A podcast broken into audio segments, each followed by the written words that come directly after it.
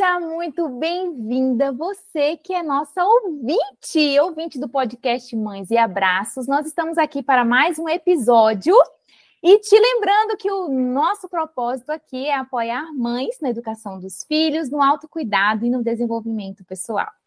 Olá, meu nome é Kaline Salim, eu sou psicóloga e como você, nós somos mães apaixonadas pela vida e pelas possibilidades que ela traz. Seja muito bem-vinda ao podcast Mães e Abraços. E antes de apresentar a nossa convidada super especial, eu queria falar sobre a Mamãe Elefante, a nossa patrocinadora oficial. A Mamãe Elefante é um, uma assinatura mensal de fotos Olha, gente, que espetáculo. Você envia todo mês as suas fotos pelo aplicativo de WhatsApp e recebe pelos correios aí no conforto da sua casa. Gente, é uma maravilha. E você vai preenchendo o seu álbum com fotos, com dedicatórias dos momentos especiais que vocês viveram juntos aí em família. E você, ouvinte do podcast Mães e Abraços, tem um desconto, é no primeiro mês da assinatura você ganha 10 fotos adicionais. Então não perca tempo, vá lá no Instagram, no perfil da Mamãe Elefante e não esquecem de falar que é ouvinte do podcast Mães e Abraços. E agora eu queria chamá-la para se apresentar e para brilhar no palco do Mães e Abraços. Chega mais, minha querida, a Nutri, uma Nutri que nós amamos ela, nós participamos de um grupo de leitura juntos, e ela é espontânea, ela é cheia de vivacidade, de originalidade, ela é uma doçura. Chega mais, minha querida, e se apresente no podcast Mães e Abraços. Olá, olá, tudo bem? Eu sou Cláudia Causa, sou nutricionista infantil.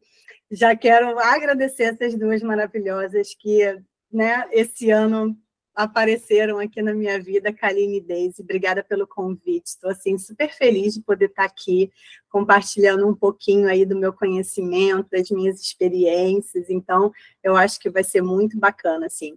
Eu sou nutricionista infantil, como já falei. Eu trabalho é, de uma forma online, mas de uma forma bem acolhedora com, com as famílias, com as crianças. É, sou mãe também de uma criança de seis anos, então também já passei por alguns desafios que muitas passam, né? Por aí, inclusive na alimentação, né? Esse maternar aí que a gente tem, a alimentação também é uma grande questão. Não é porque eu sou nutricionista que aqui em casa roda tudo às mil maravilhas, não. Temos alguns percalços aí no caminho. E, mas e a gente vai sabendo, né? Vai lidando com, essas, com esses desafios. Obrigada aí pelo convite. É uma alegria receber você aqui, Claudinha. É, vamos lá, então, falar sobre esse tema que, olha, no meu círculo de relacionamentos, tenho muitas amigas que passam por esse, por esse problema da seletividade alimentar, que é o nosso tema de hoje. E vamos começar logo já falando o que, que é e o que, que não é a tal da seletividade, da seletividade alimentar. Fala pra gente, Claudinha, o que, que é, né? Para que a gente entenda, porque às vezes a gente se desespera com pouca coisa. Mas vamos entender melhor o que, que isso significa. Exatamente. Às vezes a gente. Você tocou logo no ponto aí, às vezes a gente se desespera por alguma coisa que nem é a seletividade, né?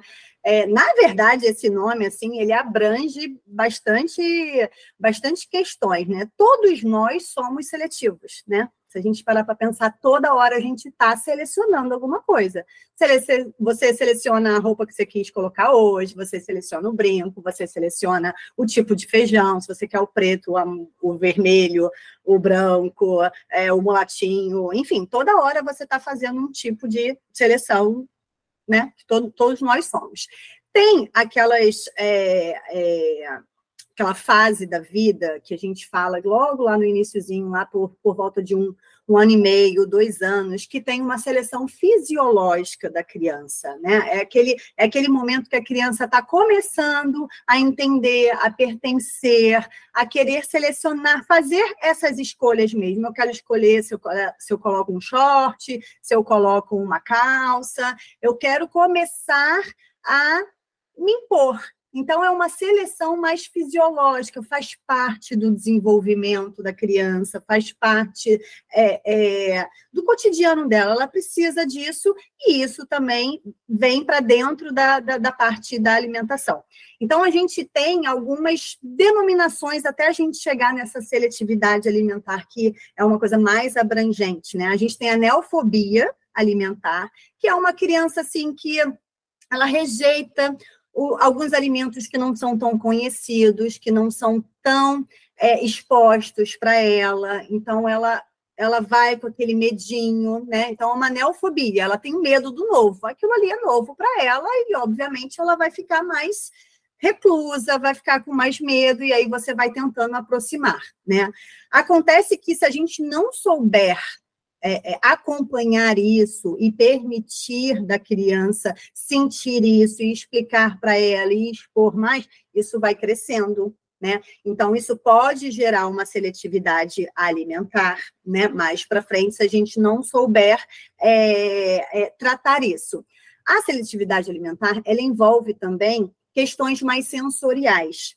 Então, é, uma criança que tenha uma falta de apetite envolvida com algumas questões sensoriais. Então, ela não consegue, às vezes, encostar em algum alimento, ela não consegue, mesmo que ela brinque, por exemplo, de massinha, mas ela não consegue se sujar, se derramar alguma coisa né, de líquido nela, ela, ela questiona, mas ela brinca com, com, com líquidos coloridos, por exemplo é, uma, uma criança né, que tem seletividade alimentar, ela não gosta, por exemplo, de alimentos que façam barulho, sei lá, amendoim, por exemplo, que é muito crocante, biscoitos, que são crackers, né, que são muito crocantes. Ela, às vezes, ela não gosta, mas ela come um peixe empanado, que é mais durinho e é mais, né, crocante, então ela tolera isso, tá? Isso tudo a gente precisa ir acompanhando para saber qual é o grau que essa criança se encontra. A gente tem também o TARI, né, que é o transtorno alimentar restritivo evitativo. Aí é aquela criança que realmente, assim, você tem perda de peso, né? Você tem dificuldade de ganhar, porque ela já seleciona demais alguns alimentos. Já é uma doença é, psiquiátrica. Então, ela realmente precisa de um acompanhamento multidisciplinar, porque já envolve mais questões. E a gente tem a dificuldade alimentar, que abrange todos esses que eu falei agora, que é um caso muito mais grave. É aquela criança que ela foge dos momentos das refeições, ela tem aquela aquela luta e aquela fuga, ela não quer estar ali naquele lugar, aquilo é muito difícil para ela, ela chora, ela, ela, ela grita, ela, aquele lugar não é confortável para ela, né? Ela rejeita assim grupos inteiros de alimentos, então ela rejeita todas as frutas, ela rejeita todos os legumes, ou, né, né, não são todos assim, né, mas ou todas as frutas, ou todos os legumes, ou todas as verduras, né? Aquela criança que aceita, aí que vem às vezes do erro, né? A gente fala que às vezes uma criança é seletiva porque ela não aceita todas as frutas, ou todos os legumes, ou todas as verduras. Mas às vezes ela não aceita por falta de conhecimento, porque, né, porque a gente não, não, não, é, é, não apresenta para ela, né, ela não teve tanto contato assim. Então, para a gente dizer realmente que é uma criança é, é, mais seletiva, que tem dificuldade alimentar, ela precisa rejeitar o grupo inteiro. Então, ela não come nada nenhuma verdura, nenhum legume, nenhuma fruta. Aí, e aí tem outras questões, né? Tem tanta questão sensorial, mais agravando, tem a questão do peso, que agrava mais também. Então, assim, é uma, uma, uma característica que a gente precisa ter outros também é, profissionais envolvidos, tanto para tratar quanto para, é, se for necessário, fazer o, o, diagnóstico dessa criança. Tá? Sempre um, um, um, um, trabalho multidisciplinar, a gente vai ter um resultado mais é, é, efetivo. Ô, Cláudia, e não tem como a gente falar né, de alimentação é, infantil sem falar do comportamento alimentar dos pais, né? Não tem como a gente tratar isso sem falar do comportamento, dos hábitos familiares. Por exemplo, é, eu, eu, eu, eu percebo que tem muitas famílias que têm essa né, dificuldade, como todas nós mães, que os filhos têm as suas preferências. Então, tem mãe que fala assim: meu filho não come, não gosta de fruta. Olha para você ver, ele só come quatro tipos de fruta. E aí eu falo assim: mas espera aí, ele não gosta de fruta, mas ele come banana, ele come maçã, melão e melancia? Não, então você não pode falar que ele não gosta de frutas. Ele não gosta de algumas frutas, né? De outras ele gosta. E, e, já é muita coisa, né? Uma criança gostar de quatro tipos de frutas e comer essas frutas várias vezes ao dia. O Tomás, por exemplo, ele só gosta dessas quatro. e, ele, e aí, eu, eu dei o um exemplo aqui da minha casa. E aí, o que, que a gente faz? Se ele gosta dessas quatro, eu apresento outras frutas, porque eu gosto muito de fruta, então eu como muitas frutas. Eu apresento as outras frutas para ele, mas ele não, não, não quer experimentar. Mas talvez seja do jeito que eu estou oferecendo. Eu pensei na ideia, ele não gosta de manga, mas eu vi na, na internet um, uma receita saudável de sorvete de manga. Uhum. Com, com, com, ingredientes super saudáveis. Eu falei, ah, agora eu quero ver se ele não vai comer a manga.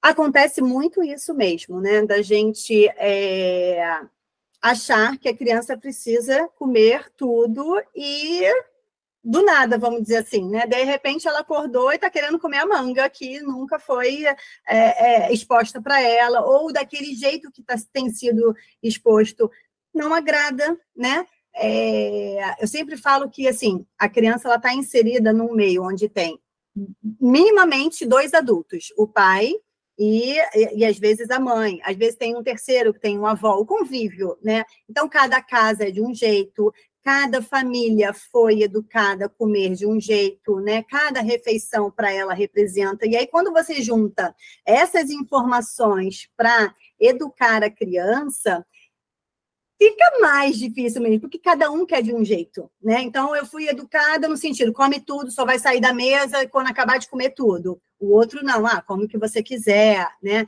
Então, juntar essas informações é sempre mais, mais complicado, né? Mais difícil, você tem que dialogar com seu parceiro, com quem esteja junto com você ali, para saber como vocês vão nivelar essas informações e levá-las até a criança, porque senão ela vai receber informações aí é, é, divergentes, né? E, e, vai ficar muito mais complicado dela conseguir entender o que, que precisa.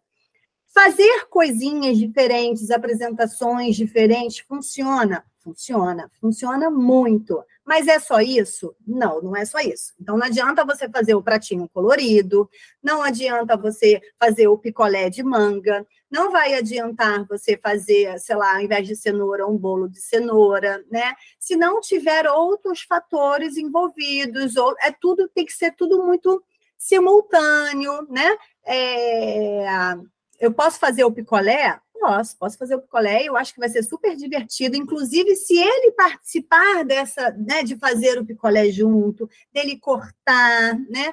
Quando a gente fala para a criança ir para a cozinha, não é para dar mais trabalho para aquela família, para aquela mãe, não é isso. A gente sabe que todo mundo tem aí um tempo corrido, né?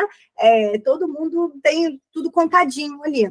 Mas é para quê? É para você aproximar. Comer é muito sensorial. Comer a gente envolve os cinco sentidos que a gente tem, né? É, então, se ela não pegou naquela manga naquele dia, ela sentiu o cheiro, ela viu a cor, ela viu que ao descascar a cor é outra, né? ela pode, de repente, com um, espetinho, com um garfinho, com um palitinho, colocar em outro recipiente. Então, você está treinando parte motora da criança ali também, né? Fora que cozinha tem N coisas legais para a gente explorar na criança, né? Com o tempo, ela vai se acostumando a esse ambiente, ela vai se soltando mais naquele lugar e ela vai se interessando mais, né? Então, ela vai pegar, então tem aquela parte sensorial. O cheiro nem se fala, porque qualquer coisa que você faça na cozinha, você está sentindo ali um cheiro, é um feijão que está cozinhando, é um refogado que você está fazendo, é, é, uma fruta que você abre uma tangerina, pronto, cheirou a, a casa inteira praticamente, o cheiro fica na mão. Então, você tem que perceber qual que é o limite da sua criança, né? O que, que ela consegue naquele momento, naquela fase que ela está, o que, que ela tolera, o que, que é confortável para ela. Então, tudo isso você vai sentindo. Se você falar para ela, pega aqui e ela não pegar, tudo bem, ó, você consegue espetar? Dê opções para ela. Você consegue pegar na colherzinha? Então, a gente vai dando opções para a criança poder estar tá sempre envolvida nisso. A cozinha é um desses exemplos, né? O corte das frutas, né? A forma como a gente prepara é outro exemplo. Joguinhos são outros exemplos que a criança não precisa sentir cheiro, não precisa pegar, não, não envolve a parte sensorial, mas ela aprende no visual ali, né? Então, eu sei um joguinho de memória, um joguinho de jogo da velha, um joguinho de dominó, né? Então a gente está ali é, frutinha com frutinha, né? Trabalhando as frutas, as cores com ela, tudo muito mais lúdico, funciona muito para as crianças, né? Elas gostam muito disso, de é, é, de, de, de quando a gente, eu ainda falo assim, que quando a gente não tem esse tempo, talvez, de fazer o picolé ou de, de, de fazer o pratinho mais arrumadinho, a gente passa a bola para a criança. Filho, será que você não consegue esse alface aqui virar? Ele pode virar o quê? Nossa, eu acho que ele pode virar um cabelo. Aí você já meio que passa a bola para a criança, né? Será que ele vira um cabelo no meu prato ou no seu prato? Na minha boca ou na sua boca? E o bigode? Aí você vai, se ela tolerar, aí você tem que perceber, né? Ter aquele jeitinho. Ela tolera no prato? Ok. Ela tolera, tolera pegar? Ok também. Ela tolera aproximar da boca, aí você faz o bigode, você faz né, alguma outra coisa, você já vai aproximando da cavidade oral, que é o quê? Que você quer que ela mastigue, senta. Hoje mesmo, vocês falando disso, eu estava me lembrando, né? Que casa de nutricionista é assim, né, gente? Não é tudo redondinho, não, as coisas acontecem.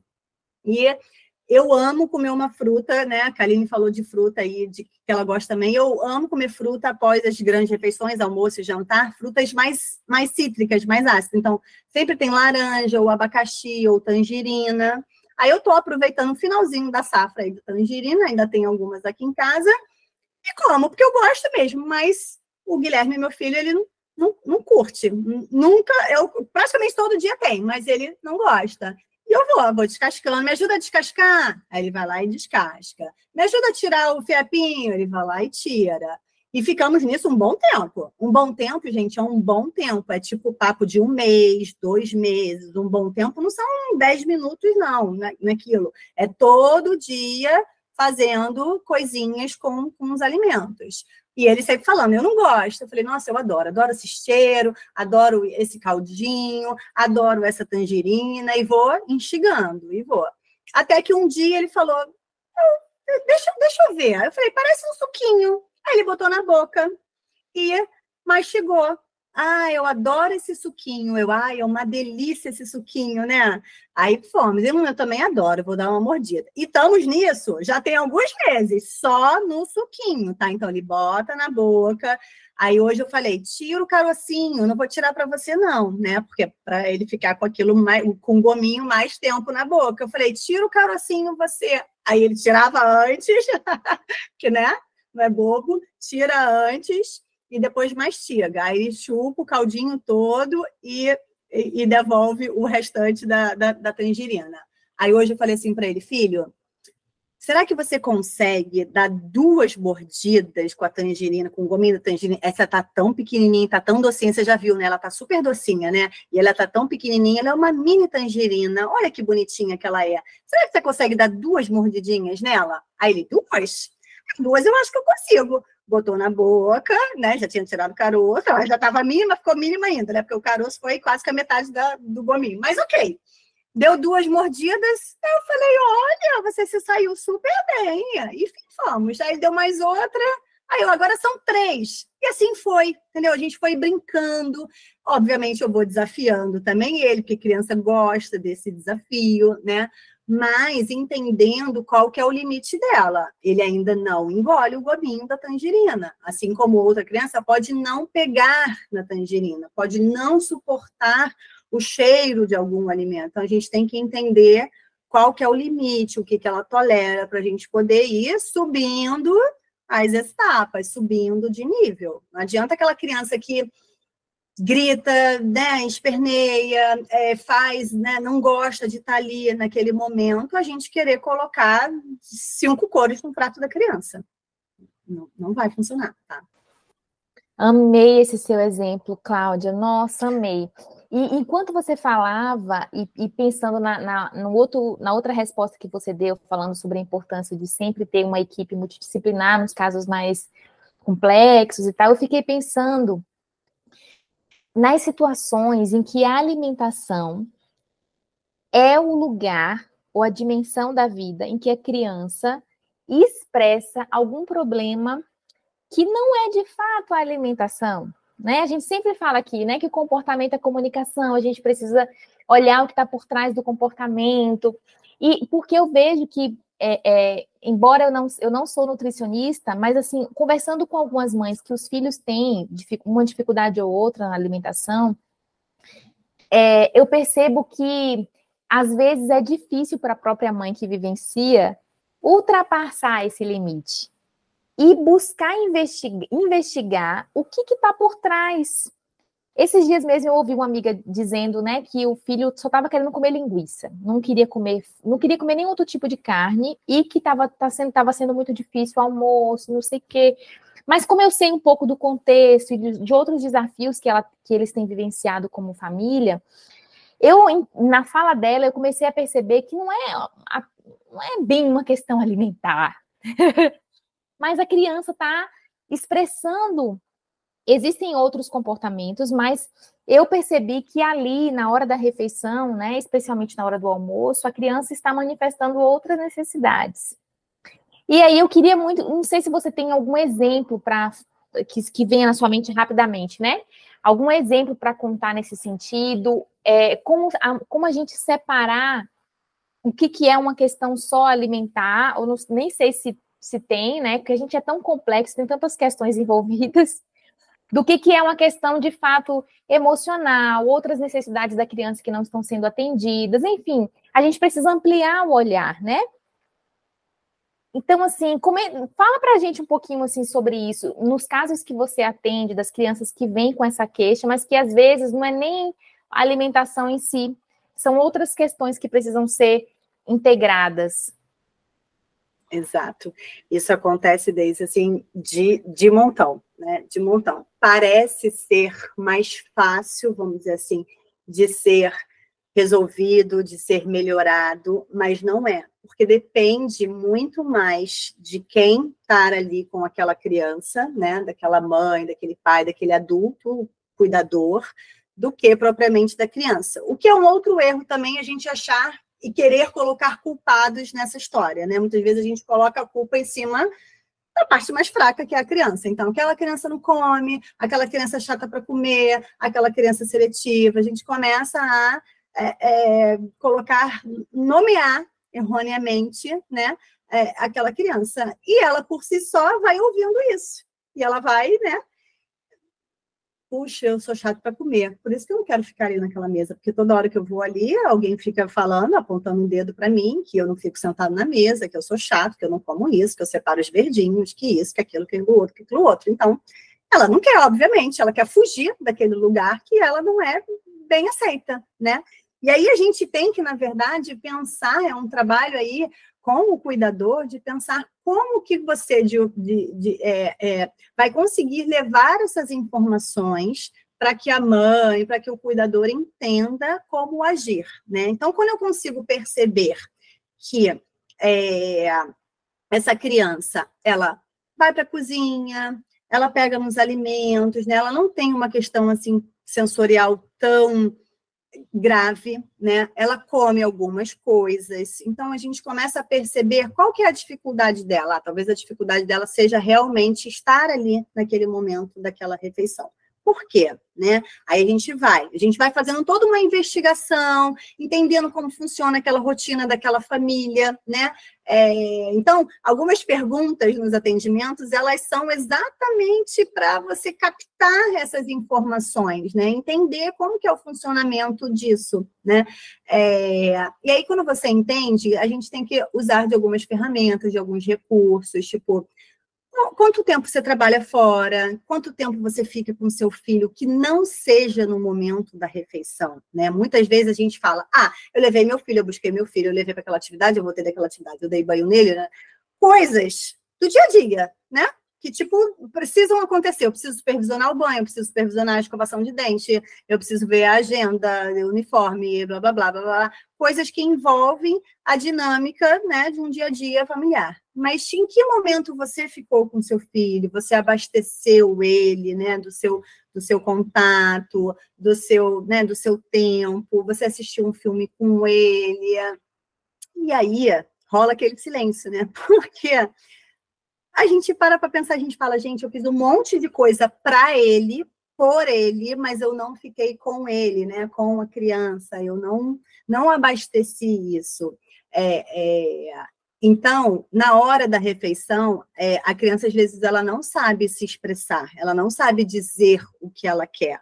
Ela não, às vezes ela está morrendo de fome, ela quer comer alguma coisa, mas ela não está conseguindo dizer né, para o adulto, às vezes até para ela mesma, que ela não quer aquilo ali naquela hora, né? Ela quer um abraço, ela quer uma voz mais calminha, ela quer um momentozinho, né, um colinho. E às vezes a gente não está disponível. Às vezes a gente está o quê? Vamos embora, vamos logo, porque você entra na escola tal hora, tem que sair. Eu coloquei o, o almoço atrasada, ah, né? Botei, porque quem tem que gerenciar esse tempo aí somos nós adultos, né, cuidadores.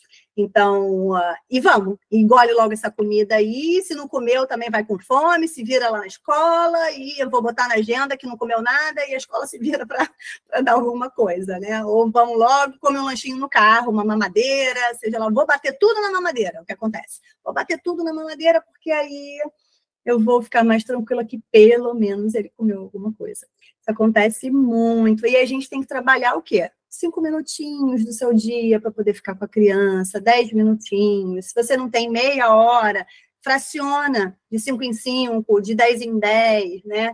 Dê aquele abraço. Será que seu filho é do abraço? Aqui em casa a gente é muito do abraço. É abraço, é apertar, é dar beijo. E eu vejo isso é, é, refletindo nas amizades. Ele abraça as meninas, ele abraça os amigos, ele é super carinhoso. Aí eu fico, gente, agora eu tenho que ensinar outra coisa, né? Mas aí é uma outra, né? Não é não, né? Toda hora que todo mundo quer ser abraçado, enfim, né? É, é coisas que a gente vai pensando a respeito disso. Mas é, a gente precisa, com todo esse olhar, assim, informar para essa família que ela precisa dar mais tempo mesmo de qualidade para essa criança. Muitas vezes a mãe fala assim: nossa, mas ela come super bem com a babá, ela come super bem com a avó, ela come super bem com, com, com o avô. Por quê? Porque a avó se enfia debaixo da mesa para dar comida para a criança? Não, porque a avó está ali o tempo todo, porque a babá está ali o tempo todo, porque ela não tem, talvez, outras questões para resolver, questões de casa, questões de trabalho, né? Esse é o trabalho dela, ficar com a criança, né? Então, é, a gente precisa administrar. Aí eu sempre falo que eu, eu, eu chamo de, de o tempo do coração, né? Ou eu falo para a mãe, ó, chame, nomeie como você quiser. Eu chamo o tempinho do coração, coloco um reloginho bonitinho, em formato de coração, e mando para a mãe para ela sempre lembrar: ó, esse aqui você vai administrar esse seu tempinho aí, é o tempo do coração. Caso você queira dar outro nome, fale com a sua criança, fale com seu filho, filho, ó, agora a gente vai ter aqui, sei lá, cinco minutinhos. Por mais que a criança não saiba, né, o relógio, quantos cinco minutos, ela sabe que você vai estar ali para ela. Então, ela não tem telefone, ela não tem tela e você muito menos, né? Então, é, é, vamos jogar, vamos brincar de alguma coisa, vamos brincar de pique, vamos, não sei, vamos fazer alguma coisa só nós dois, né? Porque é, é, o que eu falo da conexão, né? A gente não, não consegue fazer com que a criança melhore essa parte alimentar se a gente não tem essa conexão formada. E essa conexão, ela não se forma. Muitas coisas da alimentação, elas não são resolvidas ali, na hora da refeição, na mesa. Elas são resolvidas antes, fora daquele lugar, fora daquele ambiente, né? É, a parte sensorial mesmo, que a gente falou lá de trabalhar lá na cozinha, ela pode sim ser trabalhada na cozinha, pode sim ser trabalhada na mesa, mas é muito mais abrangente se você conseguir trazer essa conexão para fora daquele ambiente. Esses dias você falou de, de, né, é, de, de exemplos, eu estava conversando com uma, com uma paciente, a gente foi falando que né, o filho não come na mesa, o filho não come no ambiente, ele vai para o quartinho dele, ele se isola na, na, na mesinha dele, né? Tem todo ali um, um contexto. Eu fui falando para ela trazer, traz, você faz a refeição na mesa? Ah, eu também faço no sofá. Então tá, então vamos tentar trazer isso para a mesa, os dois sentados, cada um arruma um pouquinho, um dia ele arruma, outro dia você arruma a mesa, né? Ele monta, ele arruma. E aí, numa das consultas, ela falou assim para mim: olha, para mim é muito difícil sentar na mesa, porque eu sempre comi muito sozinha, eu não tinha ninguém para ficar comigo, eu me lembrei da minha infância, do porquê eu saí da mesa, né? Por que, que eu não quis, meu filho foi para um lado, eu fui para o outro, não tem essa coisa de sentar à mesa, porque eu ficava sozinha na mesa.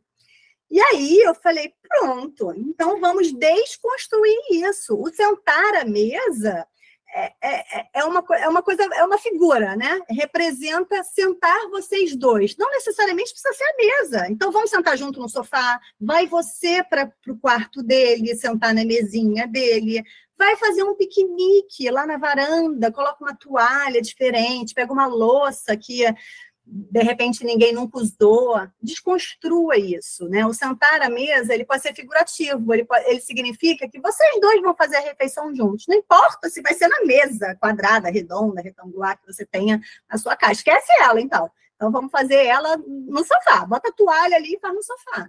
Então, é, é, é, é entender o que, que acontece na rotina dessa família para a gente conseguir com as suas, é, é, cada um com sua particularidade, né? É, tem gente que não tem mesa. E aí? Você vai falar para a criança, ah, compra aí uma mesa, né? Compra aí quatro lugares, pelo menos, para todo mundo sentar. Não, não, não, faz parte, né? Então, vamos desconstruir. O sentar à mesa é comer todos, pelo menos, juntos, para a gente ter possibilidades novas dessa criança estar ali.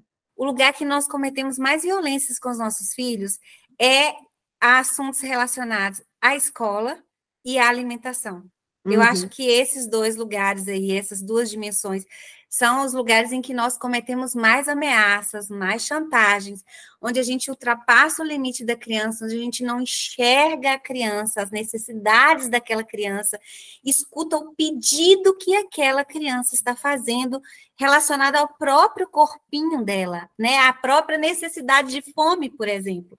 Então a criança muitas vezes fala assim que ela não está com fome, ou ela não quer determinado alimento, e a gente força, não, mas você vai ter que comer para você ganhar tal coisa, para ganhar a sobremesa. Olha como nós somos tão violentos, né, e cruéis com as crianças, ultrapassando o tempo todo os limites dessa criança, né? E qual a sensação que a gente deixa para essa criança dentro dessa relação? Eu não sou vista, eu não sou respeitada, eu não sou considerada. Né? Então, as minhas necessidades não são importantes. Eu tenho que passar por cima daquilo que eu estou sentindo, né, para agradar a minha mãe, para agradar o meu pai. Eu preciso fazer a vontade do outro. É, então, é muito legal a forma como você coloca, né? De muitas vezes a gente, é, é, se a gente quer algo, a gente vai conseguir aquele algo. É o, é o exemplo que você deu da, da, da, da, tangerina. Você vai conseguir, mas não é no seu tempo, né? Não é, não é desrespeitando a criança, né? Tudo faz parte de um processo. E às vezes a gente tem muita ignorância, sabe? Porque você falou de separar os verdinhos. Quando eu era criança, gente, eu separava todos os pimentões, todas as cebolas e todos os verdinhos do prato. E hoje eu sou adulta e na minha comida, eu faço comida, na minha comida não pode faltar cebola, nem pimentão e nem, e nem cheiro verde, que eu adoro essas coisas, né? Então a gente fica assim, achando que, peraí, se a minha filha, se eu permitir que o jantar ela faça no quarto, o que será da minha filha? Ela vai virar uma adulta que não vai conseguir sentar à mesa para comer. E isso não é verdade. Calma, gente, calma, tá? A mãe fica sofrendo e pensando lá na frente: se eu não abrir mão disso aqui, o que será que vai acontecer com meu filho? E não Exato. é bem assim, né? Exatamente. Aí tem, tem dois pontos né, que a gente pode pensar. Um deixar o tempo da criança, né, é, permitir que ela faça essas escolhas, não significa que você não está ajudando, né, é, é, é, ouvindo essa criança. Não é largar, ah, é uma fase. Não, não é uma fase. Seletividade alimentar não é uma fase. Comportamentos, né, não são uma fase.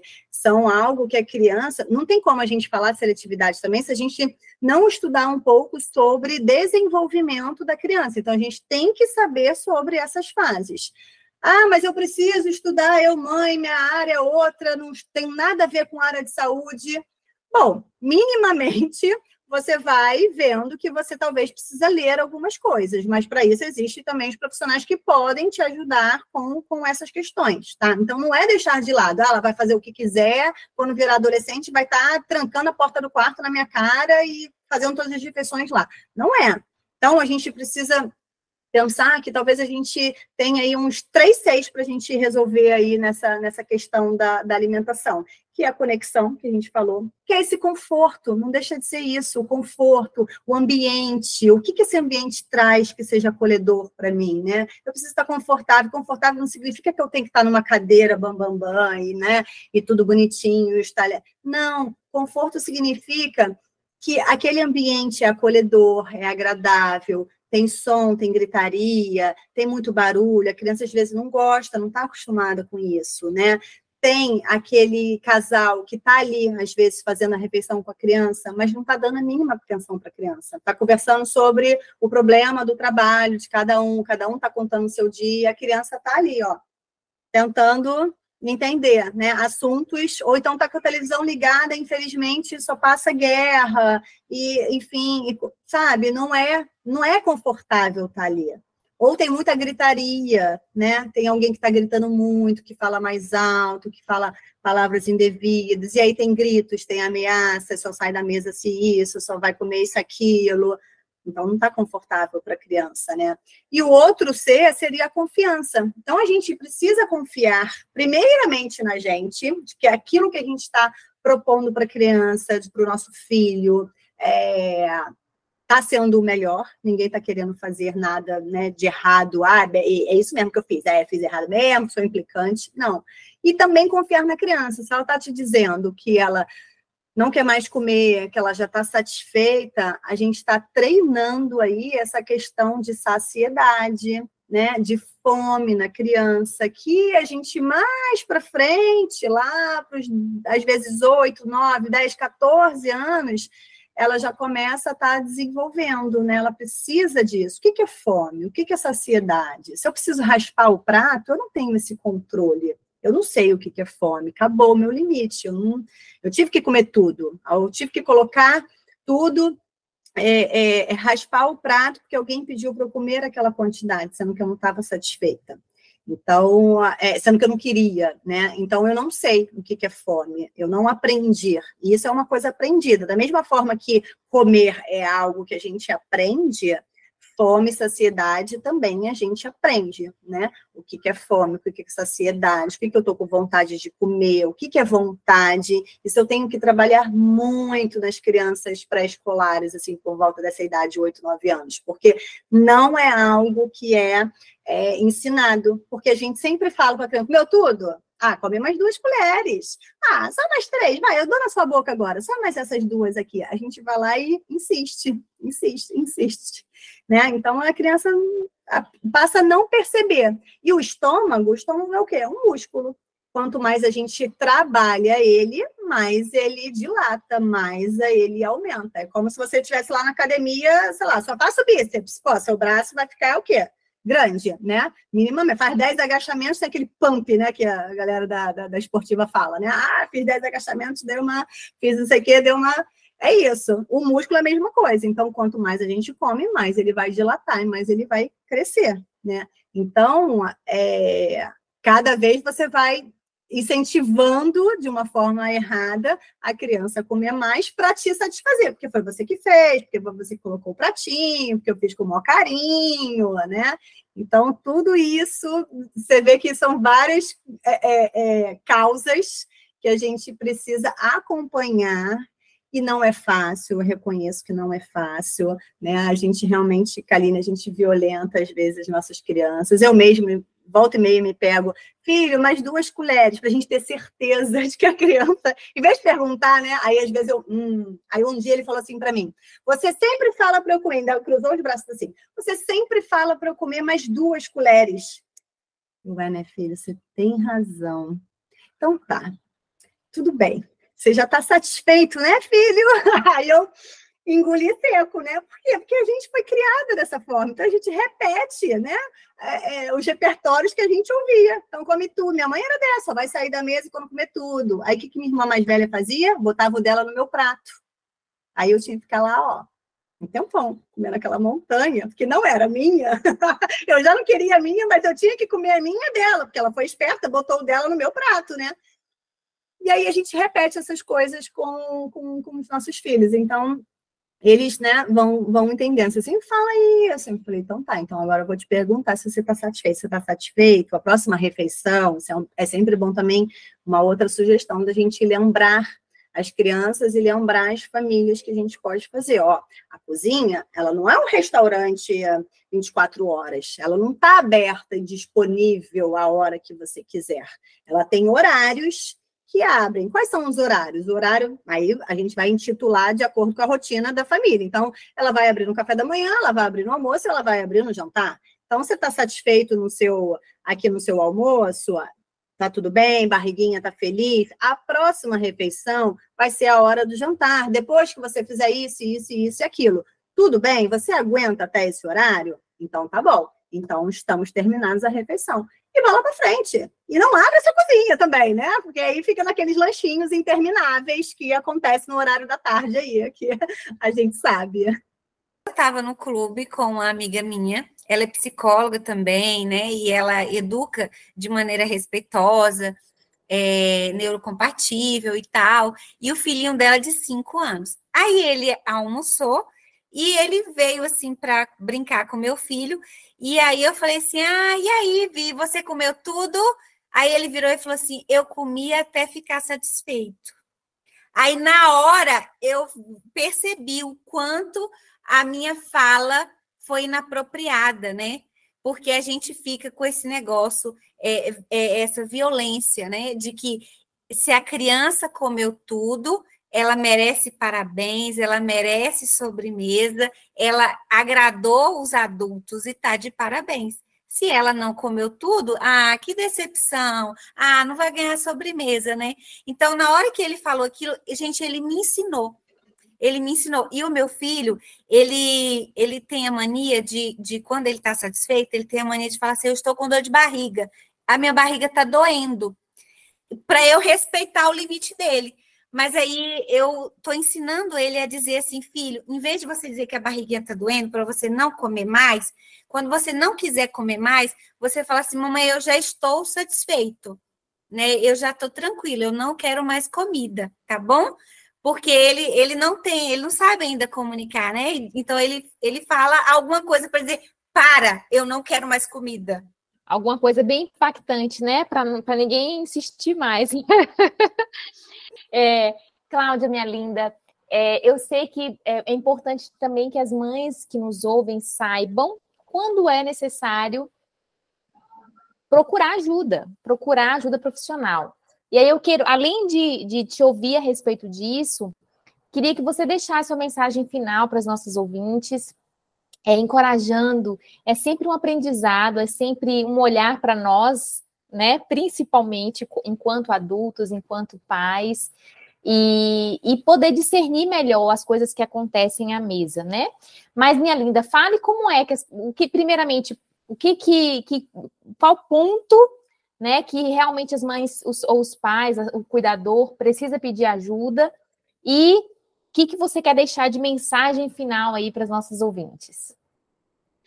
Eu vou juntar os dois e vou deixar a mensagem junto com essa informação de quando buscar ajuda, né? Que eu acho que é uma coisa que às vezes a gente demora demais, né? A gente acha que é fase, acha que vai resolver, ah, é dois anos, tá, tá ruim de comer, ah, sete anos, é a crise dos sete. A gente vai inventando coisas na nossa cabeça para não olhar para aquilo, né? Para não querer mexer, futucar e, e tentar resolver.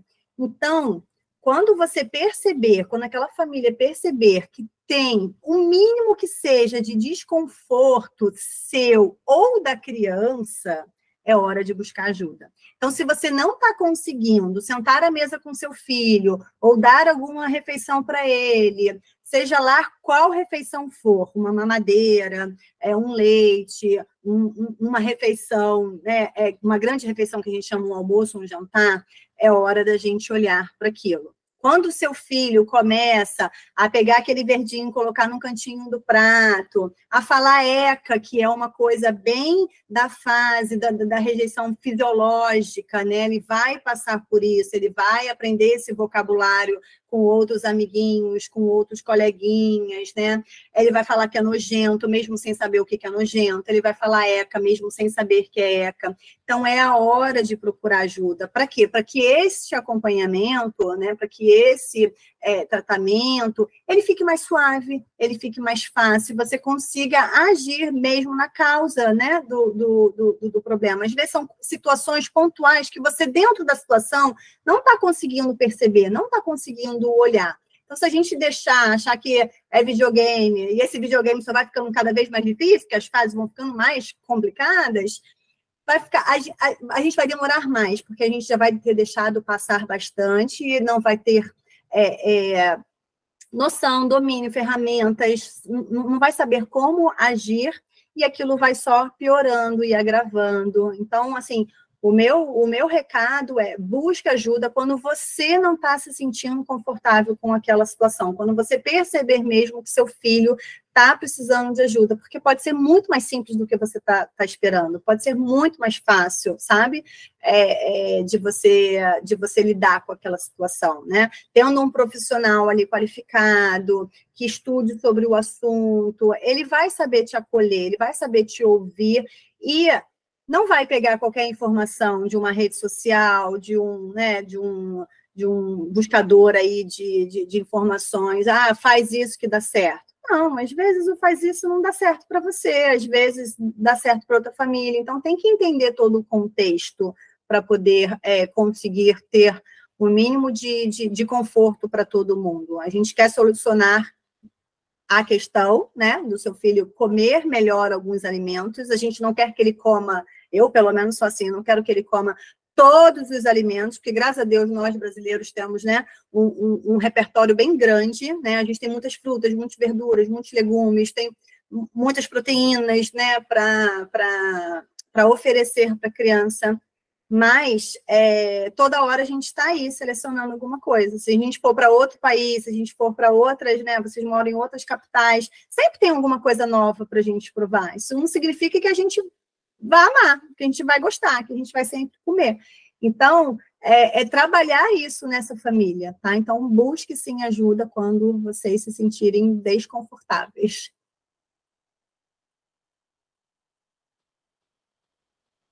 Cláudia, fala pra gente como é que a gente te encontra, como que a gente te acompanha e para as mães que estão passando por essa dificuldade, né? Como que elas te acham, como é feito seu atendimento? Explica tudo aí para gente. Vamos lá. Então, eu estou na rede social, no Instagram, arroba C-A-L-Z-A. Eu brinco até que é, eu estou causando por aí, né? Tem que usar o seu sobrenome para causar mesmo, né? Então, a, a, os, os, meus trabalhos são isso. Eu tenho um programa, né, de atendimento nutricional, que é o causamento nutritivo, que é exatamente para a gente causar nessas refeições, da gente fazer o melhor possível para aquela família, não só para a criança, mas para aquela família, porque todo mundo vai aprender, todo mundo vai melhorar, não só a criança, né? Então, eu trabalho com esse programa, o Causamento Nutritivo, e estou nas redes sociais também, meus atendimentos são sempre online, então, você aí no seu cantinho da sua casa, eu aqui no meu, no meu trabalho é aqui exatamente nesse cenário aqui que eu faço os atendimentos, uso de livros com as crianças, conto história, compartilho tela, mostro imagens, vídeos, assim, sempre de forma lúdica, porque é assim que a criança gosta, é assim que a criança aprende. Às vezes até a gente adulto, né, entende muito mais como é o funcionamento. Às vezes uma criança mais velha, eu vou explicar lá como, o que, que é diabetes, por que, que é insulina isso. Vou através de imagens, explicar tudo para ela, que ela vai falar, nossa, isso tudo acontece dentro do corpo. É, isso tudo está acontecendo. Então, a gente precisa disso, disso, disso, daquilo, outro. Então, para cada perfil, para cada idade, a gente tem um tipo de atendimento sempre no online. E vocês me encontram lá no arroba nutriclaudia.causa. É isso. Obrigada, meninas. Muito obrigada, Claudinha. Obrigada por essa conversa tão agradável, tão prática, né? Eu fiquei pensando, nossa, muitas ferramentas que a gente aprendeu aqui nessa conversa. Então, muito obrigada por dividir Bom. com a gente o seu conhecimento, as suas experiências, por fazer parte da nossa história, né? Porque cada convidada que vem, que aceita estar aqui com a gente, faz parte da história desse podcast e contribui para que essa mensagem chegue a outras pessoas. Então, muito, muito, muito obrigada. Um abraço apertado e carinhoso para você. E continue aí causando onde você está. um beijo, minha linda. Obrigada, meninas, obrigada mesmo de coração. Foi, foi ótimo ter essa conversa. Espero realmente que chegue aí a muitas famílias. Um Obrigada. beijo, Cláudia. Eu não falei, gente, que ela era divertida, espontânea, leve. Foi incrível. Um beijo grande no seu coração, Cláudia. Um beijo, Deise. Um beijo, minha ouvinte querida. Até a próxima.